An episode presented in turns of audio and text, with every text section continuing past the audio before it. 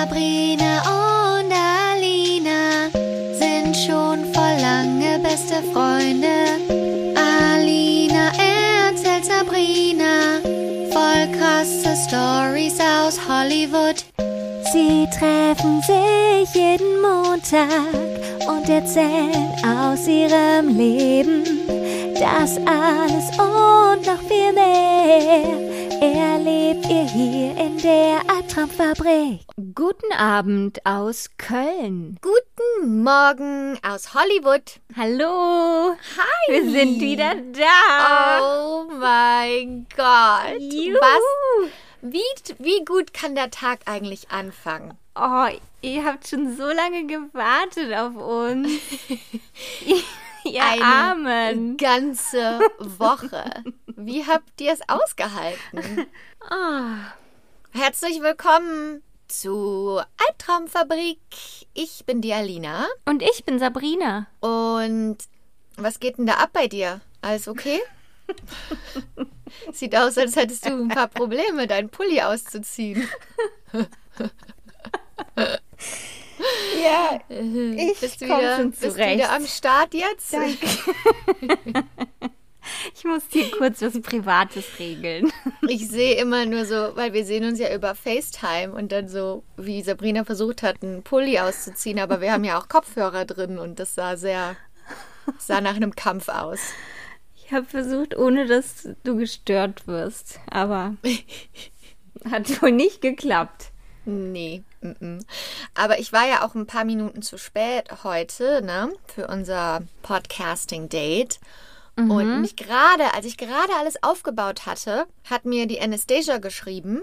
Die kennt ja jetzt hier mittlerweile auch schon jeder, ne? Meine Ja. Freundin, die die Straße runterlebt. Und die so, ich sitze im Garten mit Rowan, ihrem Baby. Und dann dachte sie, sie hat ein Geräusch gehört oder eine Stimme. Oh, nicht schon Und dann wieder. hat sie, ja, und dann hat sie reingeguckt und so, hat nichts gesehen. Und dann ist sie einfach mal zur Vordertüre gegangen und hat Oh durch das nein. kleine Guckloch geguckt, ne? Und dann steht da einfach ein Mann da draußen, der mit Hm. sich selber redet. Alina! Was ist das hier für eine Nachbarschaft? Du musst da auf jeden Fall wegziehen. Das Ja, ist ja. Mache ich nämlich jetzt. Ja, die, die Leute denken jetzt, ich lebe hier in Skid Row. Also eigentlich ist das nur North Hollywood und eigentlich ist das hier voll ähm, da, wo ich bin. Da ist es gar nicht so großstädtig, sondern das ist alles so, das ist so eine kleine. Hier sind nur so Einfamilienhäuser. Aber was hier immer abgeht und was man hier immer für Polizeiberichte hört und dann, ihr kennt ja die Stories. Und ja, also Anastasia und Harris ziehen jetzt auch um, ne? Die haben was Neues gefunden. Die okay. ziehen nächsten Monat um. Die ziehen in so einen ganz großen, weißt du, die heißen immer Luxus-Apartment-Komplexe, aber das ist einfach nur, weil da gibt's dann ein Fitnessstudio und ein Pool und so eine Grill-Area und so. Und da haben die jetzt so eine relativ große Wohnung. Ähm, und dann ist das aber halt alles ein bisschen mit, also Safer. Safer und abgeschlossen und so. Und Mit Security auch, ne? mit da Security kommt man nicht und rein, so. Genau. Ohne dass ist, du nicht ja. einen Code has- hast oder so. Ja, genau. Und Sowas ähm, brauchst du auch. ja, ich glaube auch, ey. Ich krieg hier echt die Krise manchmal. Es wird Zeit. Ich gehe mal so langsam, ich gucke jeden Tag schon immer mal nach, was ist so, was gibt es so und Mhm. ich, ich halte schon mal so langsam meine, meine Augen offen. Ich würde ja auch dann gerne mehr so nach East LA ziehen, so Silver Lake, Los Feliz, Ja, die, Los die Feliz. Gegend. Genau. Das ist schön. Ja, auf jeden Fall ist der Mann dann nachher weggegangen von alleine. Was hat er da Aber- gemacht? Der hat da einfach nur gestanden und mit sich selbst geredet. Und dann ist er wieder gegangen. Vor der Tür oder was? Ja, direkt vor der Tür. Also, Oh, wie creepy. Ich hätte voll Angst bekommen. War die alleine mit dem Baby? ja. Ja. Oh Mann. Was, äh, was gibt's denn bei dir so Neues? Creepy Neighbors? Ich war im Kino diese Woche. Ja, du warst im Kino. Oh, und das war so schön. Oh, war das das erste Mal im Kino seit? Ja, letztes Jahr war ich das letzte Mal. Also irgendwie vor einem Jahr oder so. Ja. Und ich war dann nach der Arbeit, bin ich direkt zum Corona-Test gefahren. Und, und dann, das Kino ist hier so im Einkaufszentrum. Ja. Und ähm, genau, dann bin ich da hingefahren, habe dann gewartet, ist der Test negativ. Dann habe ich mir ein Kinoticket gebucht online. Und dann war ich vorher noch ein bisschen shoppen, weil ich ein bisschen Zeit hatte noch. Also, Yes. was soll man dann auch sonst machen, Ja. außer Voll das shoppen? Date mit dir selbst. Me-Time. Hast du was gekauft? Ja, dann habe ich mir so einen ganz gemütlichen, so ähnlich wie dein äh, Sweatshirt gekauft. So Batik-Look. Ist Mhm. Ja. jetzt, äh, Genau. In. In. Muss man das auch machen? Ging ja nicht anders. Also. und dann bin ich zum Kino und dann habe ich mir noch Popcorn gekauft, schön vorher. Das leckere Popcorn. Ja, süße Popcorn. Und dann hatte ich noch so meine Arbeitsklamotten an. Also so ganz normale Alltagsklamotten. Ich hatte halt so einen Blazer an. Und dann habe ich so meinen Blazer ausgezogen, dann das Sweatshirt angezogen. Und dann habe ich so unter dem Sweatshirt so heimlich so mein BH ausgezogen. damit es gemütlicher ist. Sehr gut. Dann habe ja, ich den so heimlich muss in die Tasche sein. gesteckt. Ja. Boah, BHs sind so nervig. Oh, so unbequem. Ach, Also. das ist auch das Erste, was ich ausziehe. So, soba- wenn ich einen anhab, manchmal, ich habe meistens eh keinen an, aber wenn, sobald ich entweder im Auto sitze oder irgendwo, sobald ich den ausziehen kann, ist der weg, hör mal. Sobald ich zu Hause bin, zack. Fühlt sich an wie ein. Gefängnis für meine Brüste. Oh. Ja, und dann ging's los, ne? Mhm. Also erstmal, dann liebe ich ja immer noch so die Vorschau zu gucken Ich auch, Kino, ich ne? Oh. liebe das. Und dann denke ich immer so, ah ja, den Film, den muss ich auf jeden Fall gucken. Und den auch, Wenn und den auch, und den auch. Und den nicht so, aber den wieder. genau. Und wenn dann Leute mal zu spät kommen, ne? Also, Oh. das geht gar nicht. Wie kann man denn die Boah, Vorschau so- verpassen? Und auch so, das ist doch das, das ist doch ein großer Teil am Kinoerlebnis. Die Ja. coolen Trailer auf der coolen Leinwa großen Leinwand zu sehen. Mhm. Ich zum Beispiel warte dann auch immer, wenn ich mit meinem, wenn ich mein Popcorn habe, ich warte Mhm. immer, bis der richtige Hauptfilm anfängt. Nee, das mache ich nicht. Ich, esse will da vorher schon, so da reingreifen, aber ich sage dann immer nein, erst wenn der Film anfängt. Nee, nee, das ist bei mir anders. Ich esse immer vorher das ganze Popcorn schon und wenn der Film anfängt, dann bin ich fertig und dann kann ich mich auf den Film konzentrieren. Dann so, Sch. Ich hasse das ja auch, wenn Leute sich was holen, was in irgendeiner Weise in Plastik eingewickelt ist. Ich, Ja. ich hasse das. Dann auf einmal geht der Film so los und du hörst so hinten so rechts am Ohr oder so So so. raschel. Mm. Und dann, ich weiß nicht, wieso die so lange brauchen, da was rauszuholen, ne? Boah, am liebsten würde ich es denen aus der Hand reißen und wegschmeißen. Wirklich, es macht mich so richtig aggressiv. Richtig. Das ist, glaube ich, eine Krankheit. Ja, das ist, wenn man so empfindlich ist gegen gewisse Geräusche. Gegen Ne? Geräusche, ja. Weil manchmal ist das so schlimm, wenn ich das zum Beispiel in meinem rechten Ohr, also wenn das jemand ist, der so rechts hinter mir sitzt, dann muss ich mich so auf meine Hand lehnen und mir heimlich das Ohr zuhalten, das rechte, damit ich das nicht mehr so laut höre. ja ich glaube, das ist irgendeine Störung. Und das ist wirklich, das macht mich wirklich aggressiv. Die armen Leute, die wollen ja nur ihre Chips essen. Okay, und dann, also du hast Dings geguckt, ne? Wie heißt das? Promising Young Woman habe ich Promising geguckt. Young genau. Woman. Genau. Dann habe ich mich direkt schon, oh, bei der ersten Szene habe ich mich direkt schon richtig aufgeregt. Dann habe ich auch so ganz laut so geatmet, so.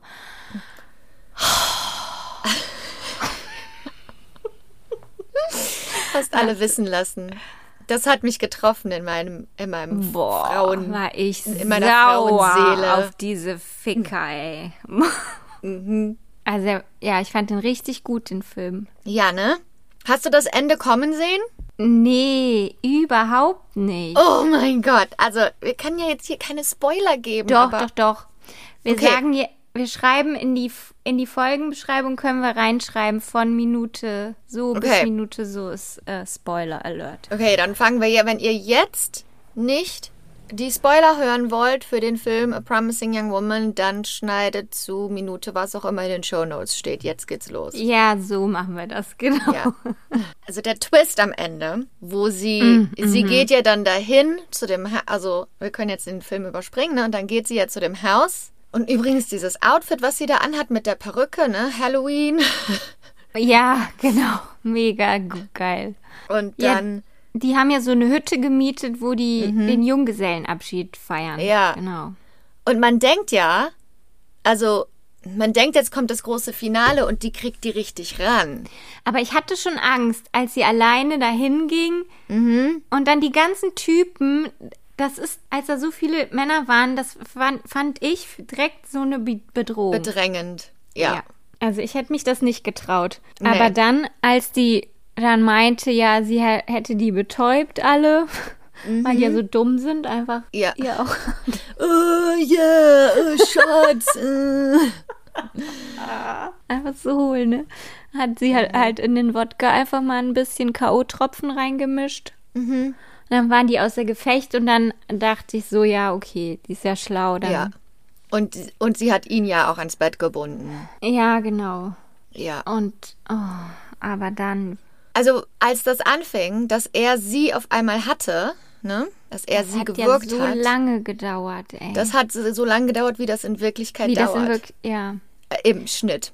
Und das fand im- ich richtig, richtig gut. Das hat so ein richtig gutes Bild, so einen richtig guten Eindruck Ja. gegeben, dass wenn man jemanden auf diese Weise tötet, also er hat ihr ja, sie er hat sie mit dem Kissen erstickt. Und weißt du so, wenn du jemanden, wenn du dir eine Pistole nimmst und schießt auf jemanden, dann kannst du sagen, okay, ich, es war im Affekt, ich war nicht bei mir, Ja. das war einfach eine Ja. falsche Entscheidung und äh, Scheiße ist passiert und äh, Mhm. so. Aber da hast du minutenlang Zeit, dir bewusst zu werden, was Ja. du da gerade tust und kannst Der- die immer Person lebt noch. Die Person lebt noch. Die Person lebt jederzeit noch. sagen, okay, scheiße, ich habe jetzt was Falsches gemacht, ich kann immer noch stoppen. Und das so lange durchzuziehen, also dafür gibt's gar keine Entschuldigung. Nee. Boah, das fand ich so schlimm einfach nur. So schlimm. Und auch die Kameraführung, wie das dann immer näher rankam. Und das war einfach alles ein, also ohne dass die Kamera abgesetzt hat. Das war alles in einem Schnitt quasi. Und ich dachte da immer noch, ich war so überrascht, ich dachte immer noch, die kommt gleich wieder. Ich hatte dann zum Beispiel auch Angst, die schneidet ihm gleich die Kehle durch. Gleich kommt der Arm so hoch. Und dann, weißt du, ich habe gedacht, da, da, die kommt noch wieder da raus. Aber direkt nachdem das passiert, als er dann am nächsten Morgen aufwacht und sie liegt dort und ist dann offensichtlich tot, Ja. da habe ich, dann habe ich aber auch sofort gedacht, ja natürlich, natürlich musste es so sein und natürlich musste sie sterben. Es geht, es geht gar nicht anders für die Narrative, für, für den Film geht es gar nicht anders, weil auch wenn du dich von der von der Geschichte des Films absetzt, wir verfolgen die Geschichte unserer Heldin, unserer Frau, und sie möchte ein Happy Ending. Das gibt es aber für uns oft nicht. Das gibt es für den, für die Frauenheldin gibt es das oft nicht. So das Happy Ending, wie wir es wünschen, da, das wird halt unterbrochen von genau dem, was wir da gerade sehen. Also selbst wenn man den Film guckt, zum Beispiel als Mann oder so, und man, man denkt, ach, ich hoffe, die schafft es und die schafft es nicht. Das ist genau die Erfahrung, die wir wollen, die jemand hat, um zu verstehen, wie ist es in unserer Haut zu leben. Ja, weil so endet's dann halt Ja, in vielen Fällen. ja.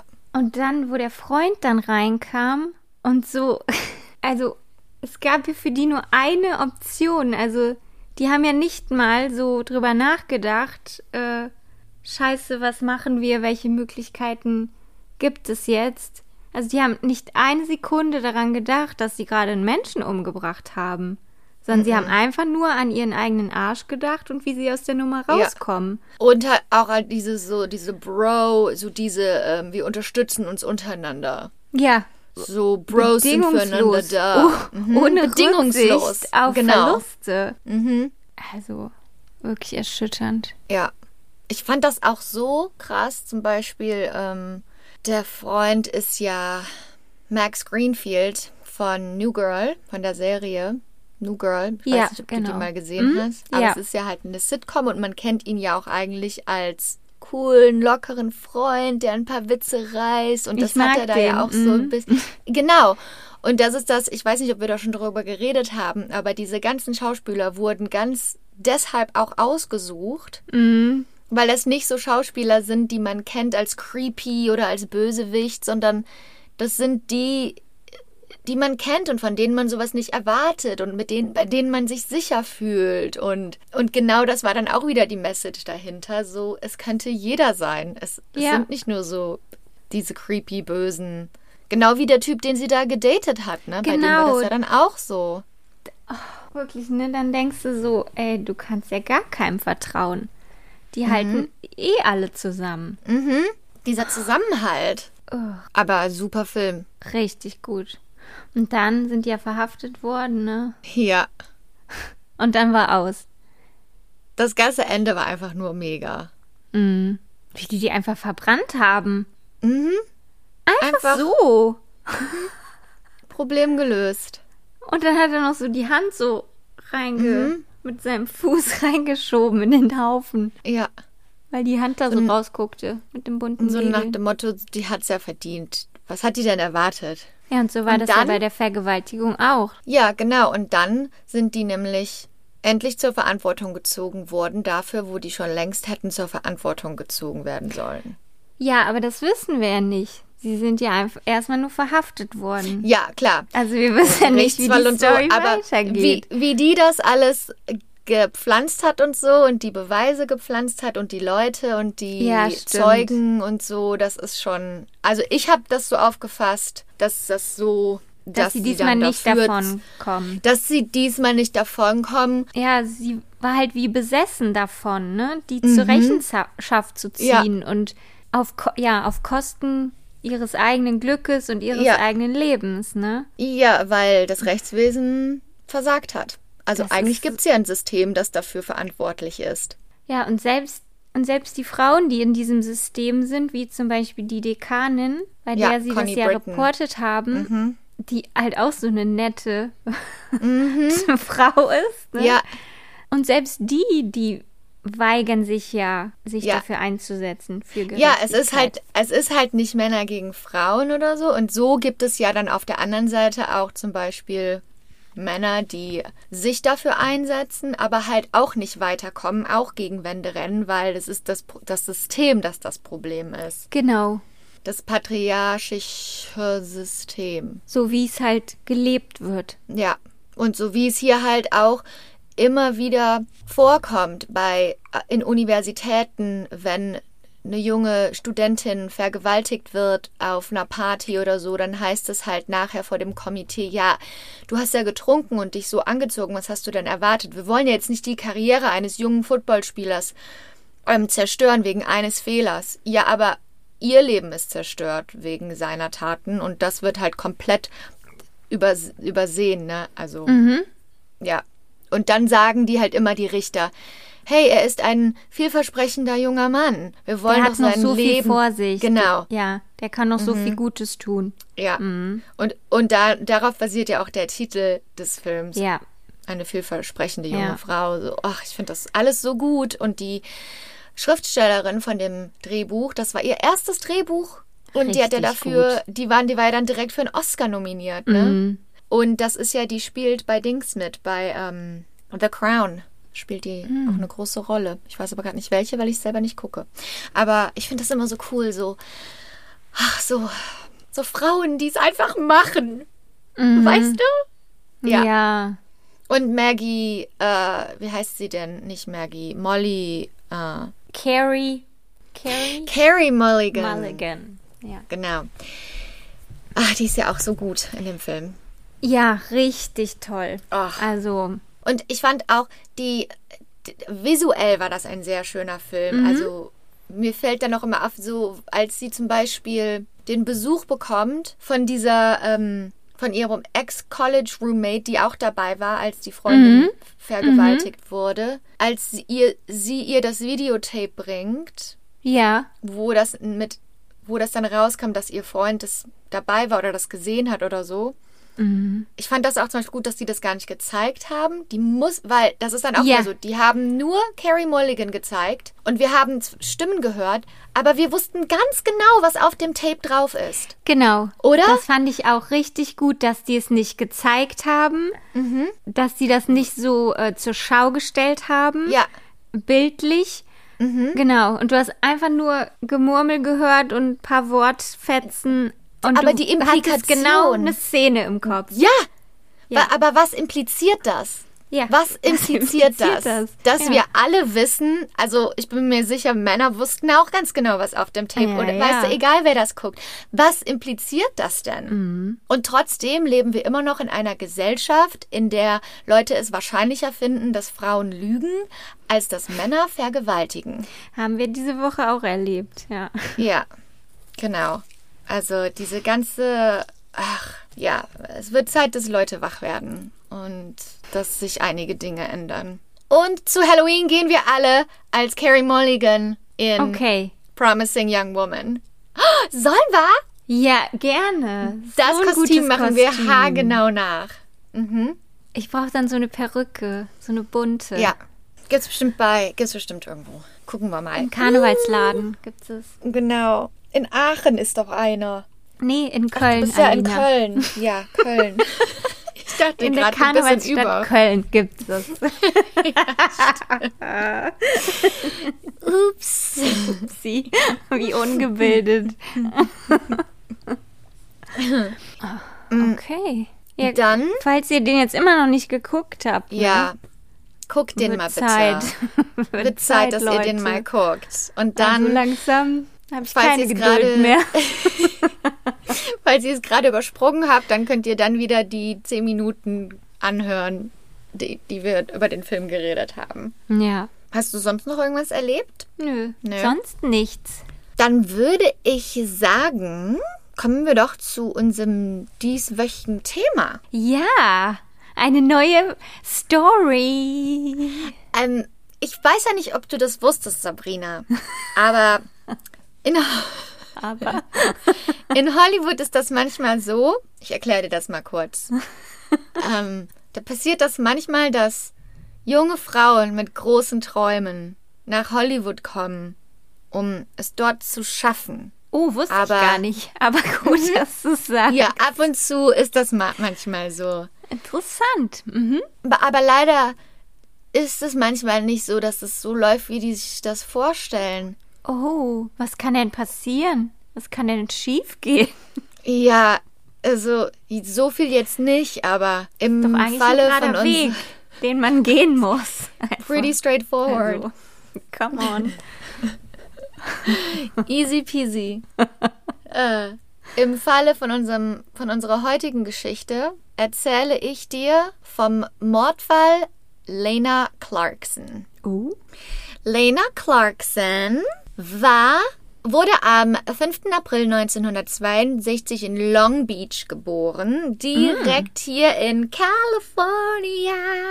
Die ist dann mit ihren Eltern nach Sonoma County äh, gezogen. Das ist in Northern California. Das ist da, wo es den ganzen Wein gibt. Sonoma County. Und da ist sie aufgewachsen und später ist die Familie dann wieder äh, nach LA, in die LA-Area gezogen. Und dann hat Lena sich auch gedacht, jetzt gehe ich meiner Leidenschaft nach, Schauspielerin zu werden. Sie wollte schon immer eigentlich, also sie war, du musst dir vorstellen, sie war eine wunderschöne, große, blonde äh, Frau. Ihr großes Vorbild war auch Marilyn Monroe.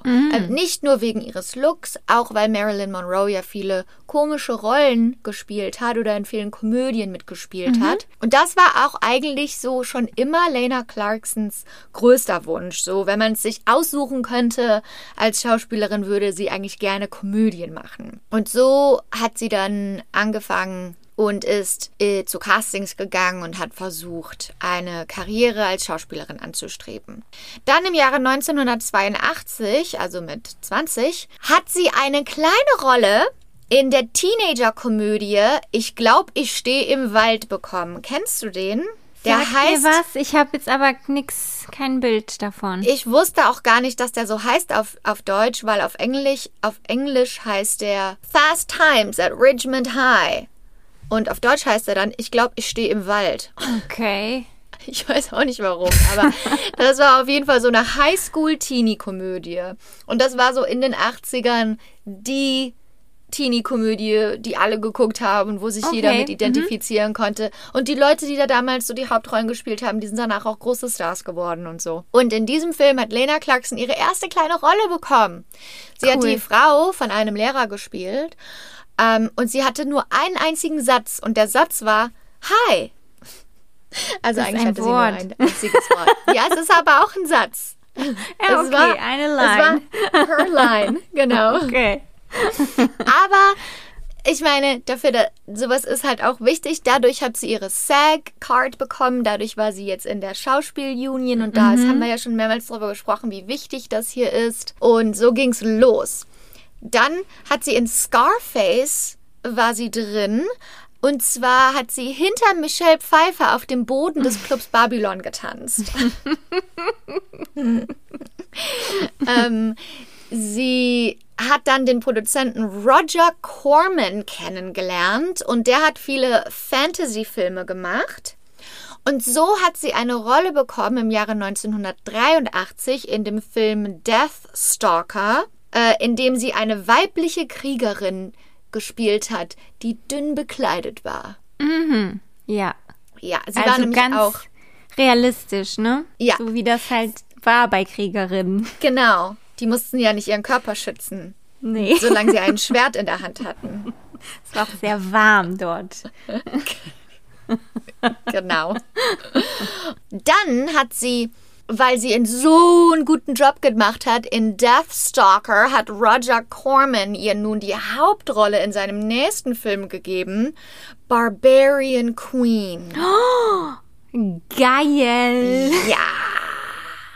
Und laut, äh, laut Roger Corman war das die originale Xena. Also mm. das war mhm. eigentlich so schon Xena nicht die, die dann nachher gesagt haben, das ist Xena, sondern die Barbarian Queen. Die echte Barbarian Queen, okay. Ich sag dir mal so, was Roger Corman vorhatte mit seinen Filmen, was so seine Philosophie war. Äh, Corman richtete seine Filme auf junge männliche Zuschauer aus und nutzte eine Mischung aus Action und weiblicher Nacktheit. Ein bisschen pornomäßig, ne? Ja, das Porno sind so und Action. Ähm, ja, so B, genau, so B-Filme also B-Movies sagt man. Das sind so nicht die mhm. großen Filme, sondern die sind nicht so, das sind die Skripte nicht so gut durchdacht. Da geht es hauptsächlich darum, dass Männer sich daran aufgeilen, sagen wir es ja, doch. Guck, aber es ist kein Porno, aber es ist, ja, sexy. Aber Action und sexy, das lieben doch ja. Männer. Lieben also. das.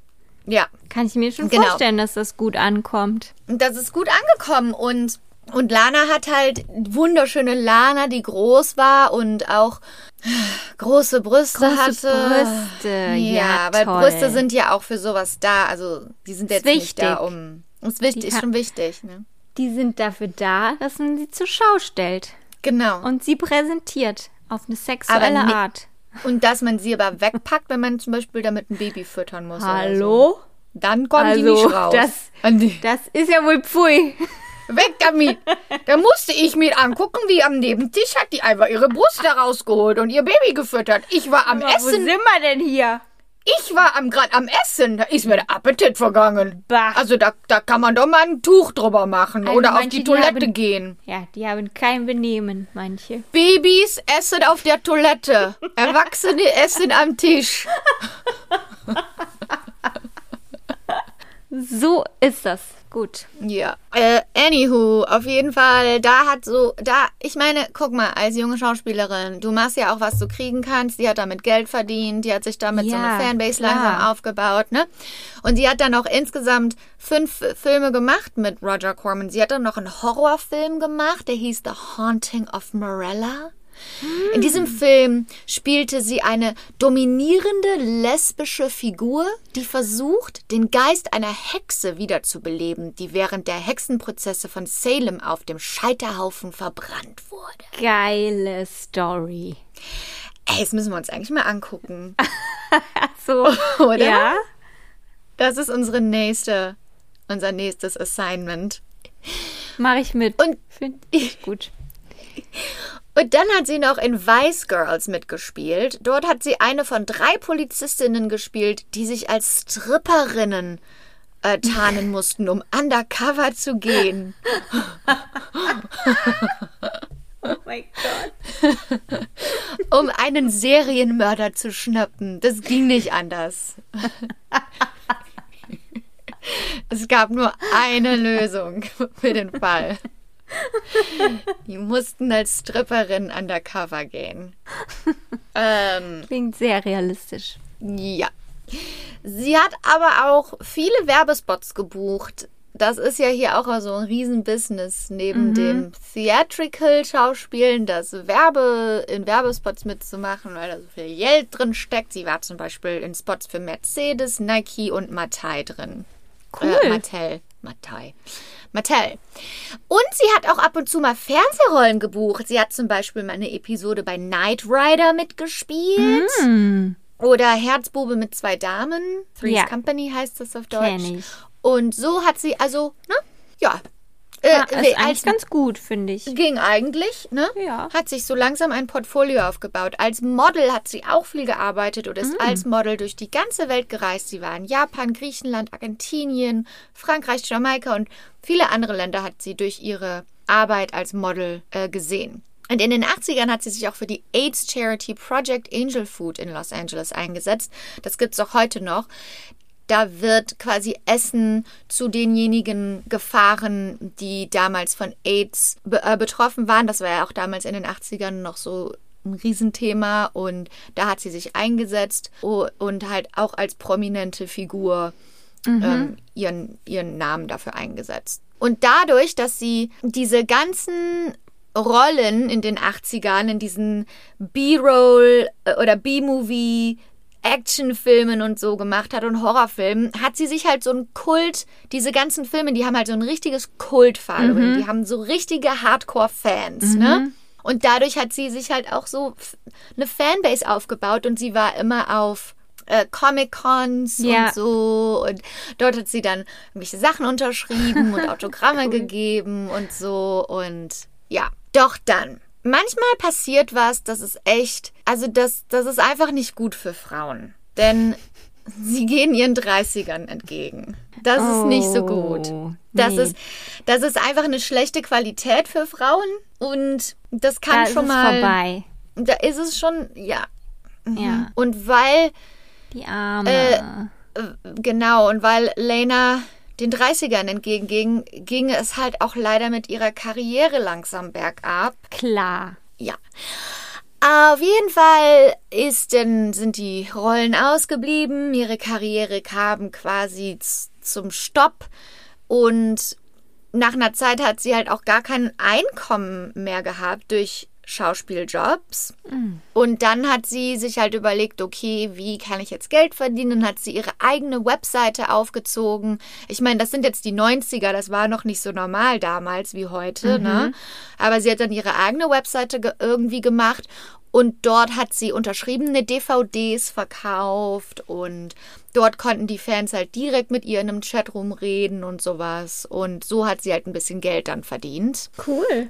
Gute Idee, ne? Ja, also die war auch immer, also ich habe auch ein Zitat gelesen von einem Freund von ihr, der auch in der Industrie war, und der hat gesagt, die war immer am Arbeiten und immer an irgendwas am Arbeiten und hat immer versucht, wieder irgendwie was Kreatives zu machen. Und dann hat sie sich halt auch eigentlich wieder daran erinnert, was sie eigentlich wollte. Sie wollte eigentlich immer mehr Comedy machen und mehr ja. in dem Bereich machen.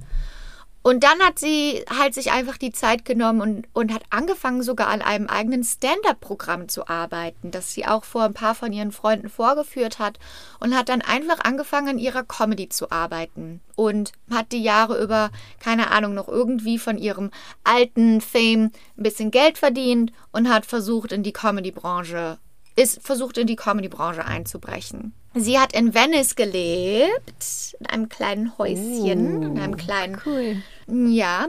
Und ähm, im Jahre 2001 hat sie sogar, hat sie so ein kleines Reel zusammengestellt, also wie so ein im Showreel. Mhm. Das hieß Lana Unleashed. Und dort hat sie, das hat sie selber geschrieben, selbst produziert, selbst aufgenommen und halt alles selbst gespielt. Und das war quasi wie so ein Showreel, um ihre Reichweite als komische Schauspielerin zu zeigen. Also, sie muss dir vorstellen, eigentlich wie so ein Character Reel. Da hat sie so verschiedene Charaktere gespielt und mit Perücken ja. und okay. so eigentlich, als würde man sich bei Saturday Night Live bewerben mit mhm. sowas, weißt du? Mhm. Und ähm, das war auch echt. Also es gab da einen online irgendwo? Ich habe versucht, das zu finden. Ich habe einen Clip davon gefunden, weil das ist halt ein problematischer Clip, weil sie dort Blackface macht.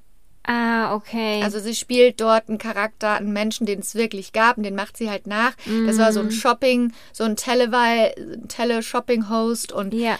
das Problem ist, sie hat da Blackface gemacht. Das ist okay. natürlich nicht okay. Aber deshalb ist der Clip online. Aber ich guck mal noch mal ein bisschen tiefer, ob ich irgendwo das komplette Real finde. Weil mhm. ähm, so, was die Leute auch gesagt haben, die war auch echt lustig und talentiert mhm. und so. Dann im Jahre, im Jahre 2003, sie ist mittlerweile 40, nimmt sie einen Teilzeitjob an als Hostess. Also das sind quasi hier in Amerika, wenn du irgendwo in ein Restaurant oder eine Bar gehst, da steht vorne immer jemand, ne? Mhm. Und der sagt dann, Menu, ne? genau, und sagt, wie viele Leute, 30 Minuten mm. musst du mhm. warten und dann kann ich dich da hinsetzen. Und die regelt auch den ganzen Plan mit den Tischen und ja. so. Und das ist so separat von den, von den Kellnern, Kellner. quasi. Mhm.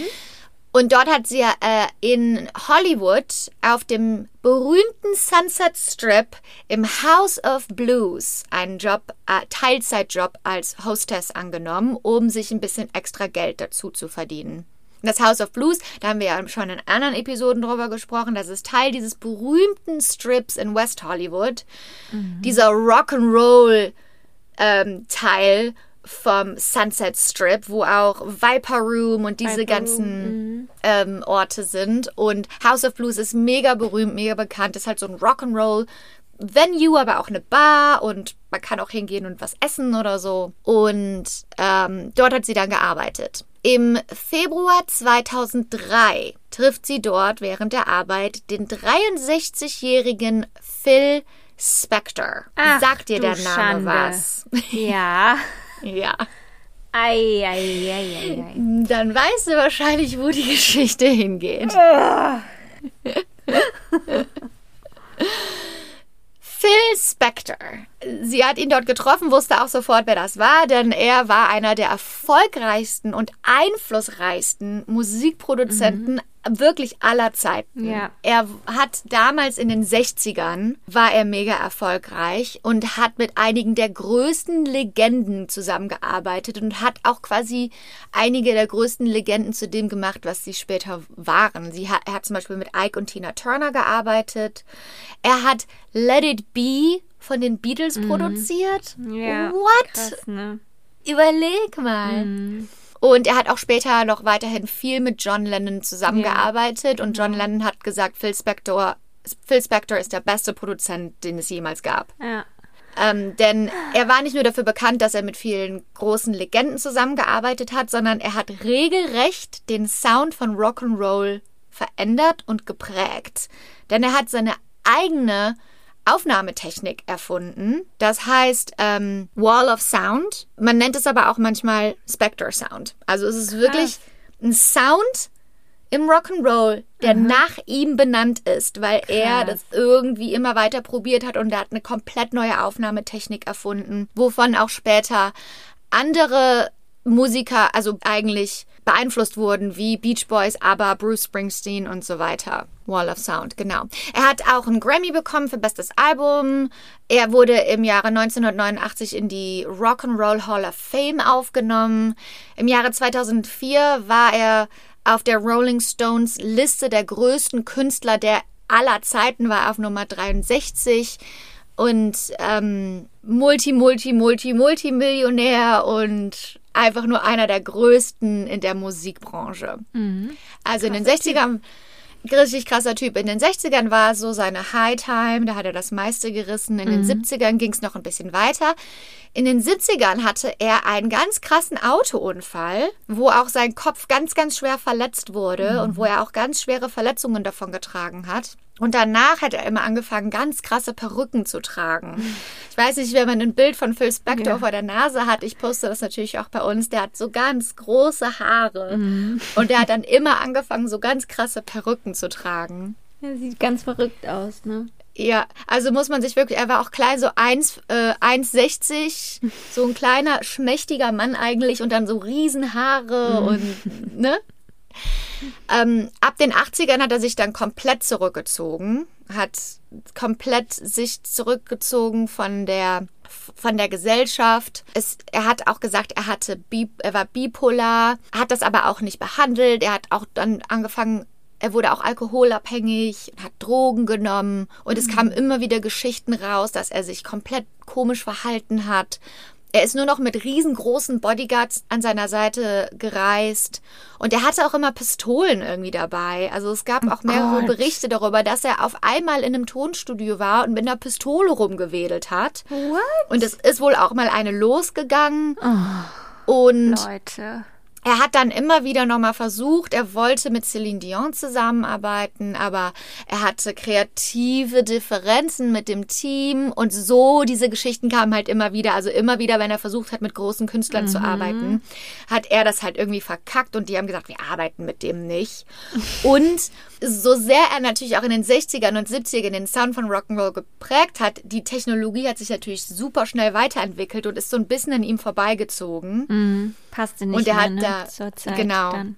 Ja, und so ging das halt auch mit ihm. Also was heißt bergab? Also, ne, er war immer noch Phil Spector und einer der reichsten Männer und so weiter. Aber ja, er war auch mehrfach verheiratet in seinem Leben. Er hatte auch mehrere Kinder und die Frauen haben zum Beispiel auch gesagt, also einige krasse Geschichten erzählt, dass er sie teilweise eingesperrt hat in der Mansion oder dass der die denen bedroht hat, wenn die ihn verlassen wollten. Eine Frau oh. hat gesagt, er hat gesagt, er wird mich umbringen, wenn ich ihn verlasse. Oh. Und zwei seiner Söhne haben gesagt, dass er sie zu Hause immer eingesperrt hat im Zimmer und dass er ein ganz schrecklicher Vater war. Und so alle möglichen Geschichten gibt's, skandalöse Geschichten gibt's aus seinem Leben. Und so jetzt mittlerweile lebt er halt in einer, ist er, jetzt ist er quasi im Jahre 2003 gerade nicht verheiratet, seine Kinder sind alle erwachsen und er lebt als Single, als 63-jähriger Mann mit großen Haaren in einer riesen Mansion, die aussieht wie ein Schloss in Alhambra, äh, also ein bisschen östlich von LA, ungefähr acht Meilen von Downtown LA. Und dort lebt er halt zurückgezogen, aber geht halt manchmal, macht auch noch Pressetermine oder sowas manchmal.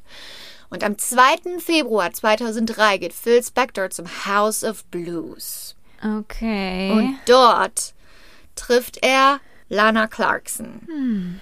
Sie verstehen sich gut. Du weißt ja, wie es ist. Vielleicht denkt Lana Clarkson auch, er könnte einige Türen für sie öffnen. Ja, okay. Und sie fährt am Ende mit ihm mit, ähm, zu ihm nach Hause in seiner Limousine, die von dem Chauffeur äh, Adriano de Sousa gefahren wird. Der Chauffeur bringt sie zu seiner Mansion. Lana und Phil gehen rein, der Chauffeur bleibt im Auto sitzen mhm. und ungefähr eine Stunde später hört er einen Schuss. Der Kurz, hat eine Stunde da im Auto gesessen. Der sitzt, die sind dann quasi angestellt und die sind dann, ja, das ist die Schicht von denen und die bleiben dann einfach. Liest der Zeitung, hört Falls Radio, die so. Frau noch mal zurückgebracht werden muss oder so. Also mhm. kurz darauf kommt Phil Spector hinten aus der Hintertür vom Haus rausgelaufen und hat eine Pistole in der Hand. Mhm. Laut, laut des Chauffeurs hat er gesagt, ich glaube, ich habe sie erschossen. Mhm.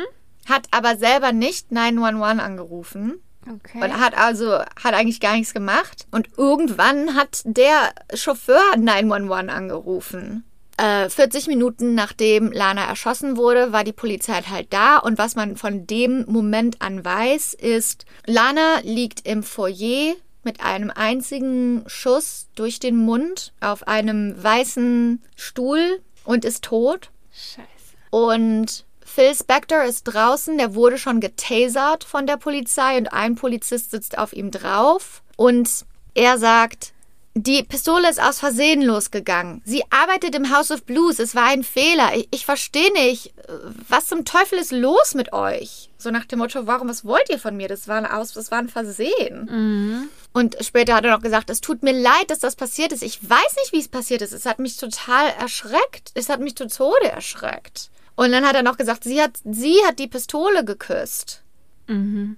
Natürlich wurde er angeklagt, des Mordes angeklagt und hat sich dann erstmal für, hat zuerst mal die eine Million Dollar Kaution bezahlt, damit er auf freiem Fuß quasi darauf warten konnte, auf seinen Prozess. Und das dauert ja hier immer eine Ewigkeit, ne, bis dann so ein Prozess losgeht. Ja. Wirklich Jahre, jahrelang dauert das.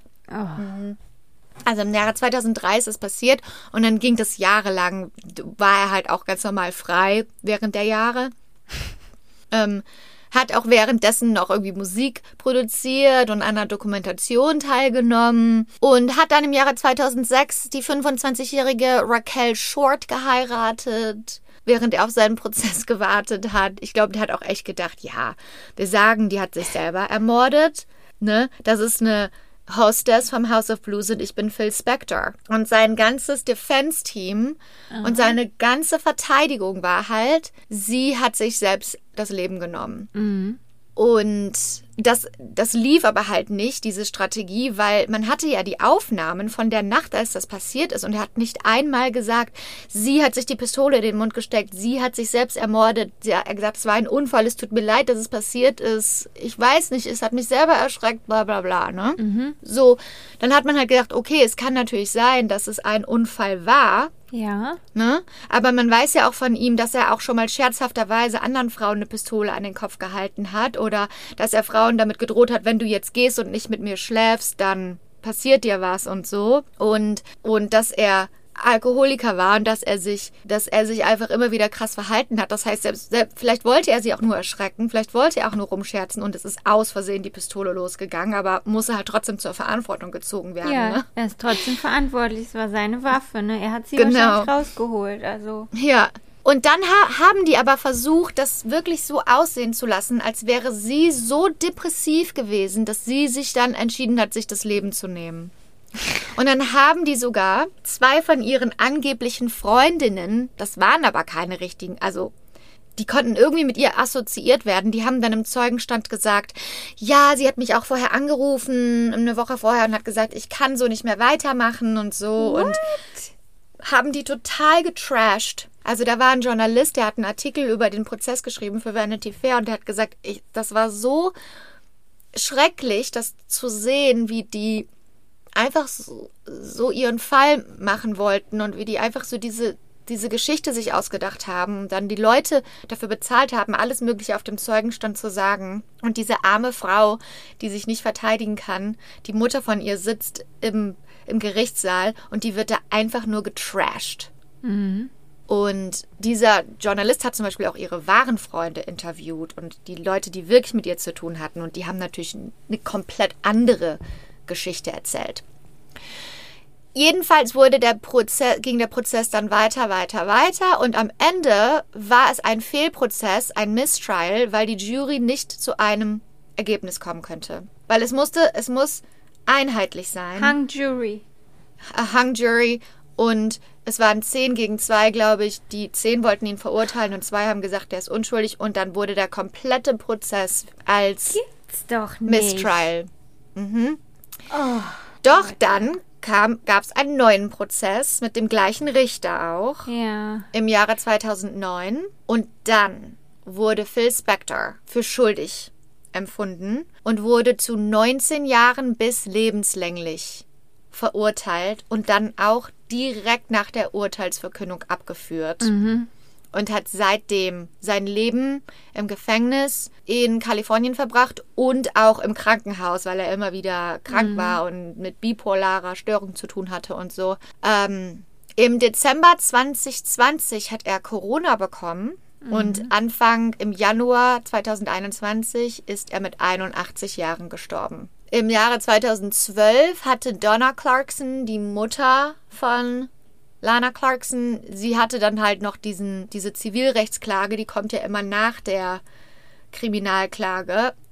Da hatte sie sich irgendwie außergerichtlich geeinigt mit denen, man weiß aber nichts darüber. Und ähm, zum Beispiel als während des Gerichtsprozesses, während des ersten Gerichtsprozesses, glaube ich, da war er ja dann schon verheiratet mit seiner neuen 25-jährigen Ja. Frau, ne? Die war dann natürlich auch immer im Gerichtssaal. Und dann hat die, Verte äh, die, die Anklage, also die, die haben zum Beispiel dieses Lana Unleashed, haben die im Gerichtssaal gezeigt, das Tape. Ne? Ja. Weil die halt zeigen wollten, die war nicht depressiv, das war eine glückliche Frau, bla bla bla. Und dann, als sie das gezeigt haben, hat die Raquel, die Frau von Phil Spector, hat dann so wie darüber gelacht, so sich darüber lustig gemacht, so, dass die ja gar nicht talentiert war und dass die ja gar nicht lustig war und so. Und das ist auch voll schlecht bei allen angekommen und so. Und der Richter, der fand die auch voll scheiße, weil irgendwann mal hat diese Raquel ein Interview gegeben, draußen vor dem Gericht, und hat dann gesagt, ja, es denken ja eh alle schon, der ist ähm, schuldig, die Presse, die Leute, der Richter, und hat ihm quasi unter unterworfen, äh, vorgeworfen, dass er biased ist und dass er seinen Job nicht gut macht, ne? Und dann hat der die im Gerichtssaal voll zusammengestaucht und hat gesagt, die, es ist ihr verboten, Fernsehinterviews zu geben. Und wenn sie ein Fernsehinterview gibt, dann wird es rechtliche Konsequenzen für sie haben. Und dann hat sie noch so widersprochen. Ne? Und dann ist der einer von den Richtern von, von Phil Spector ist noch so aufgesprungen und hat ihr so gezeigt, so halt Nee, den Mund. das darf man nicht. Also, Ja. Krass. Voll krass, ne? oh Gott. Was für ein Spektakel. Vor allem, ich guck mal, die war eine Stunde im, in dem Haus. Ja. Und die haben sich davor erst kennengelernt. Mhm. Was glaubst du dann, dass die, dass die ihm dann ihre ganze Depressionsgeschichte erzählt hat, angeblich, dass ihr so schlecht Mhm. ging und dann hat er gesagt, komm, wir gehen zu mir nach Hause, dann kann sie sich umbringen oder was? Ja. Also, das macht doch gar keinen Sinn. Und dann rennt er raus und sagt, oh, ich glaube, ich habe gerade jemanden umgebracht. Ups, da ist was schiefgegangen. Aber dann hat So er irgendwie. Weil du hast ja auch eben gesagt, der hat dann ein paar Mal mit seiner Wa Waffe auch im Tonstudio da Genau. rumgefuchtelt Ja. und so. Und so hat er das bestimmt dann da auch wieder gemacht. Ja. Hat er gesagt, komm, ich zeig dir mal was Kleines. Und dann hat er so seine Waffe rausgeholt. Und selbst wenn das, wenn das spielerisch war, weißt du, er, sie hat die Waffe geküsst, keine Ahnung was. Aber der hat wahrscheinlich gesagt, die ist nicht geladen oder so. Weißt du, so, dann hat die eine Waffe im Mund und dann geht die auf einmal los. Ja. Und, aber warum war sie auch im Foyer und nicht im Schlafzimmer? Vielleicht wollte sie wirklich gehen. Also dieser Journalist, der diesen Vanity Fair Artikel geschrieben hat, der hat gesagt, die, die Leute, diese Journalisten, die diesen Fall ähm, verfolgen, die sind ja dann auch jeden Tag da und die sitzen ja dann danach auch zusammen mit anderen Zeugen oder Journalisten und reden über den Fall. Und die gängige Theorie von den Leuten, die dachten, er ist schuldig, die glauben, dass sie gehen wollte, weil sie doch nicht mit ihm schlafen wollte oder Ah, weil okay. Mhm. sie nicht keinen Sex wollte. Und dann hat er gesagt, dann hat er, wollte er ihr Angst machen und hat ihr die Pistole in den Mund gesteckt, nur um sie, nur in Anführungsstrichen, um sie zu bedrohen und oder um sie zu zwingen, dort zu bleiben. Und dann ist, die, also er hatte nicht vor, sie zu töten. Und dann ist die Pistole losgegangen. Und deshalb wurde er ja auch Mord zweiten Grades angeklagt, nicht ersten Grades. okay. Aber trotzdem, also ja, das ist ein fataler Fehler, der einem Leben ein Menschen, äh, einem Menschen ein Leben gekostet hat. Ach so, und während seiner Zeit, in der er auf den Prozess noch gewartet hat, ist er zum, ist er zum zur Beerdigung gegangen von Ike Turner, ne? Und dann hat er da auch eine ganz ominu ähm, eine, eine ganz komische Sp- Ansprache äh, gehalten und hat so gesagt, also die Biografie von Tina Turner finde ich ja schrecklich und wie sie ihn da darstellt und What? der arme Ike und sowas What? und ja. Und dann hat Der er gesagt, die Tina hat er gesagt. mal. Mhm. Und dann hat er gesagt, Tina Turner wäre niemand ohne Ike gewesen. Ich war damals da in dem Club und da standen fünf Tina Turners auf der Bühne. Der hätte sich sonst, der hatte auch sonst jemanden aussuchen können und die berühmt machen können. Krass. Mhm. Was für ein Und das, Wichser. das war nämlich auch was, wofür der am Ende bekannt war. Einfach so ganz krasse, masochistische, äh, wie sage ich, Macho, äh, was ist das Wort, wonach ich suche? Chauvinist, chauvinistische Sachen zu sagen, so frauenfeindliche Sachen von sich zu geben und so. Aber Lana kannte den. Die haben sich Ja. an dem Abend kennengelernt. Aber, die wusste, sie, wahrscheinlich, wer, wer, er war das und dass ich, der so drauf ist. Also, ich denke nicht. Nee. nee, fand den wahrscheinlich einfach interessant. Ich meine, beruflich damals- was versprochen. Eher, Genau. Ne? Wenn ich sage, das, das kannte man so, dann meine ich nicht in der Presse, sondern die Leute, die mit ihm damals zu tun hatten. Heute wissen wir diese ganzen Sachen, Ja, okay. weil die im Nachhinein in der Presse berichtet wurden. Aber damals war das ja noch nicht so, dass wenn sich jemand so verhalten hat, dass die Presse dann da drauf gesprungen ist, weil das war ja okay. Das Ja. sind Sachen, die wir heute wissen, aber früher war das einfach nur der berühmte Phil Spector. Mhm. Der ist halt so, ne? Ja, und es haben auch nachdem er gestorben ist, also einige Promis gesagt, ich wünschte, man würde sich einfach daran erinnern, wofür er bekannt ist und nicht dafür, dass er im Gefängnis war. Ja, das wünschte ich mir auch. und das würde sich Lana bestimmt auch wünschen. Das Die hat er Lana- aber Ja. so, als wäre das so die Schuld von den Leuten, die darüber Genau. berichten, dass er ge gemordet hat. Der arme Jung. Mhm. Hat wieder eine Frau sein Leben zerstört. hat, hat so ein, ja Lana. genau, so ein legendäre, eine legendäre M M Musikproduzent und jetzt denkt man nur noch daran, Ja. dass er jemanden ermordet hat. Ja, hätte er vielleicht nicht machen sollen. Ja, dann hätte vielleicht die Lana mal da wegbleiben sollen. Ja, Also, dann wäre das auch Ja. alles nicht passiert.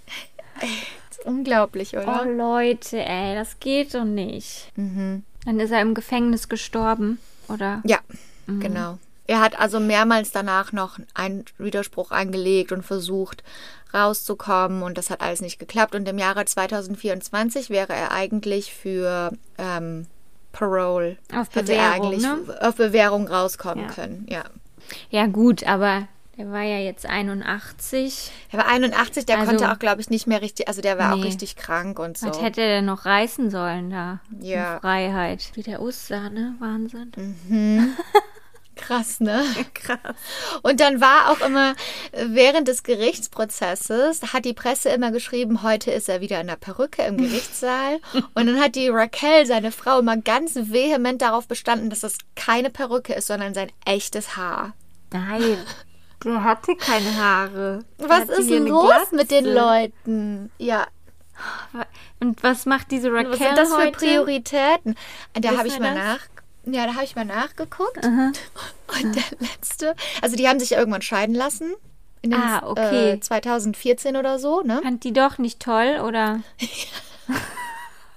Dass er nie zu Hause ist. Ja. Fand sie wahrscheinlich doch nicht toll. Sie sitzt so zu Hause und kämmt so die Perücken. er kommt einfach nicht nach Hause. Und dann haben sie sich scheiden lassen und dann habe ich jetzt so einen Bericht gesehen, das war, glaube ich, so ein sowas wie The Daily Mail oder so, weißt du, so ein Gossip-Blatt. Ja. Dann haben die so Fotos von ihr gezeigt, wo sie so ganz puffige Haare hat, also ihre eigenen Haare, aber halt so von der Luft getrocknet. Und dann haben gesagt, hm, die sieht ja jetzt genauso aus wie ihr Ex-Mann. Und, so. und dann einfach nur so Fotos von ihr, wie sie mit ihren Haaren, ganz normalen Haaren eigentlich, aus dem Auto aussteigt, beim Lunch ist und so. Die finden ja immer irgendwas, worüber die reden können. Ne? Und das Haus, wo ähm, diese Mansion, die, ist, die ist für 3,3 Millionen Dollar letztes Jahr verkauft worden. Die war ursprünglich auf dem Markt für 5,5 Millionen, konnten die aber jahrelang nicht verkaufen. Und dann ist die für 3,3 Millionen verkauft worden. Einfach mal 2 Millionen runtergegangen. Ich meine, Krass. ja, ist ja auch eine Mördermenschen. Aber dafür eigentlich ein Schnäppchen, ne? Aber ich wollte gerade sagen, das Haus ist auf jeden Fall mehr wert als 3 Ja. Millionen Dollar. Das ist riesengroß. Ich habe es gekauft und äh, von dort können- aus nehme ich können- auch gerade den Podcast. Wann können wir einziehen? Beim letzten Mal, ne? Mhm. Habe ich ja die äh, Geschichte von, vom König erzählt und von Ja. Mhm. Schloss Neuschwanstein, ne? Und da bei der Recherche bin ich noch auf eine andere Sache gestoßen. Ich habe das nur total vergessen zu erzählen beim letzten Oh, Mal. erzähl! Ja, ne, da ist nämlich ein ähm, chinesisches Ehepaar, die haben 2016 so eine ähm, Touristenreise gemacht mit einem Bus. Ja, 2016. 2016, genau. Und dann sind die halt auf dem Weg zu dem Schloss hoch. Also die haben dann unten da wo auch die ganzen Reisebusse waren, was auf diesem Parkplatz, sind die dann Mhm. Ja. ausgestiegen und auf dem Weg nach oben sind die verschwunden. Und Was? ja, und man weiß bis Da, wo heute wir nicht, hochgegangen sind? Ja, da, wo wir hochgegangen sind. Und man, also als, also oben sind sie nie angekommen und man weiß bis heute nicht, wo diese zwei Personen sind. Shut up. Die haben dann äh, Suchtrupps losgeschickt und alles, haben mit Wärmebildkameras, haben die den ganzen Wald da abgesucht, die haben Taucher eingesetzt, der da in den Gewässern alles absucht, mit Hubschraubern sind die rumgeflogen, die haben die nicht gefunden. Shut up. Und What? ja, Und, es da gab- sind die tagsüber, also da gehen ja auch Ja. andere Leute hoch und Pferdekutschen Ja. und also ich verstehe das auch nicht, wie sind denn die da weggekommen? wir müssen dahin zurück, Sabrina. Okay, aber gibt es da gängige Theorien von Leuten, die sich mit sowas auskennen? Also es gab halt keinen Hinweis auf irgendein Verbrechen.